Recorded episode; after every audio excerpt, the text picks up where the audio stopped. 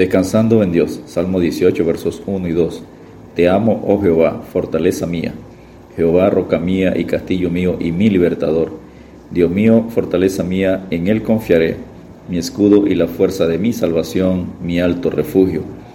El Salmo 18 es casi un duplicado de 2 Samuel 22. Puede clasificarse como un himno de alabanza y como un salmo real.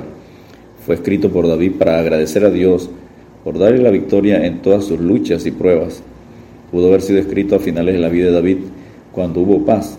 Alaba a Dios por sus obras gloriosas y sus bendiciones a través de los años de su vida. Promete Proverbios 18:10, Torre fuerte es el nombre de Jehová. A él correrá el justo y será levantado. Punto número 1. Alabanzas iniciales de David. Salmo 18, versos 1 al 3. David inicia el salmo alabando a Dios y reconociendo sus atributos en el Salmo 18.1 te amo, oh Jehová, fortaleza mía. Oh Jehová, la elección de palabras que hace David tiene la intención de expresar una devoción muy intensa, como el apóstol Pedro en Juan 21, versículos 15 al 17. En el Salmo 18, versos 2 al 3, usa la palabra roca mía y castillo mío y mi libertador. Dios mío, fortaleza mía, en él confiaré, mi escudo y la fuerza de mi salvación, mi alto refugio. La protección de Dios hacia su pueblo es ilimitada y puede tomar diversas formas. David caracterizó el cuidado de Dios mencionando sus atributos como símbolos militares. Dios es, número uno, castillo, fortaleza o lugar seguro donde el enemigo no nos puede seguir. Número dos, roca, protección que no podrá ser movida por nadie que quiera dañarnos. Número tres, escudo, que se interpone entre nosotros y el peligro. Número cuatro, fuerza de salvación símbolo de poder y fuerza. Número 5, alto refugio, una torre por encima de mis enemigos. Número 6, libertador, nos libra, salva del enemigo del pecado y la muerte eterna. Estos atributos de Dios enseñan que si necesitamos protección, busquemos, dependamos de Dios, como lo afirma en el Salmo 18, verso 3. Invocaré a Jehová, quien es digno de ser alabado, y seré salvo de mis enemigos. Profetizó Isaías de Jesucristo en Isaías 32, 2 y será aquel varón como escondedero contra el viento, y como refugio contra el turbión, como arroyos de agua en tierra de sequedad, como sombra de gran peñasco en tierra calurosa. Punto número 2. Las etapas de David. Salmo 18, versos 4 45.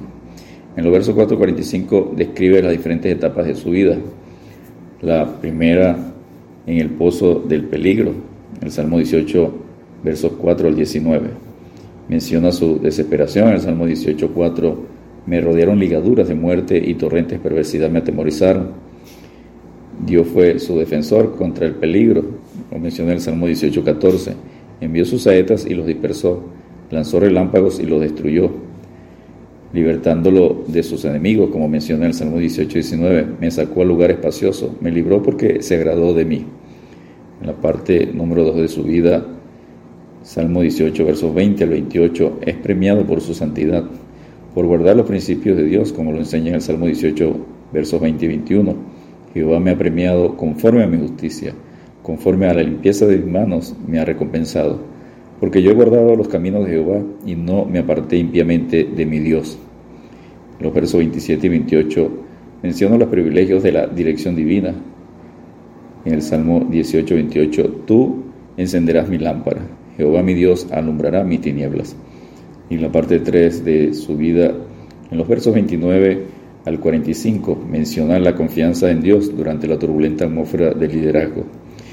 En el liderazgo militar, lo menciona en el Salmo 18, verso 29. Contigo desbarataré ejércitos y con mi Dios asaltaré muros.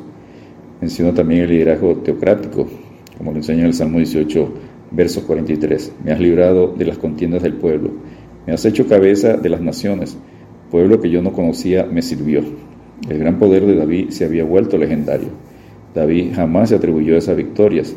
Reconoció que Dios le dio la victoria en todas las batallas. Punto número 3. Alabanzas finales de David. Salmo 18, versos 46 al 50. David concluye alabando a Dios por toda su ayuda a librarlos de todos sus enemigos. En el Salmo 18, 46. Viva Jehová y bendita sea mi roca y enaltecido sea el Dios de mi salvación. Debemos proclamar siempre la historia del pacto de Dios con David y de la cruz, de la elección del Padre, de la redención del Hijo y de la regeneración del Espíritu. Por toda la ayuda de Dios, David se compromete en el Salmo 18:49, por tanto yo te confesaré entre las naciones, oh Jehová, y cantaré a tu nombre. Este verso fue citado por el apóstol Pablo en Romanos 15:9 como prueba de que Cristo vino como Salvador de toda la humanidad, tanto para judíos como gentiles. Los versos del Salmo 18, 49 al 50 tuvieron que ver con David mismo, pero de manera más completa se cumplen en Cristo y siguen cumpliéndose en cada representante de Cristo, pues es el privilegio de todo creyente confesarle entre las naciones, como manda Jesucristo en Marcos 16, versículos 15 y 16. Les dijo, id por todo el mundo y predicar el Evangelio a toda criatura. El que creyere y fuere bautizado será salvo, mas el que no creyere será condenado. Descansemos en Dios porque solo Jehová el Señor es mi fortaleza, el cual hace mis pies como de siervas y en mis alturas me hace andar, según Abacú 3.19. Dios te bendiga y te guarde.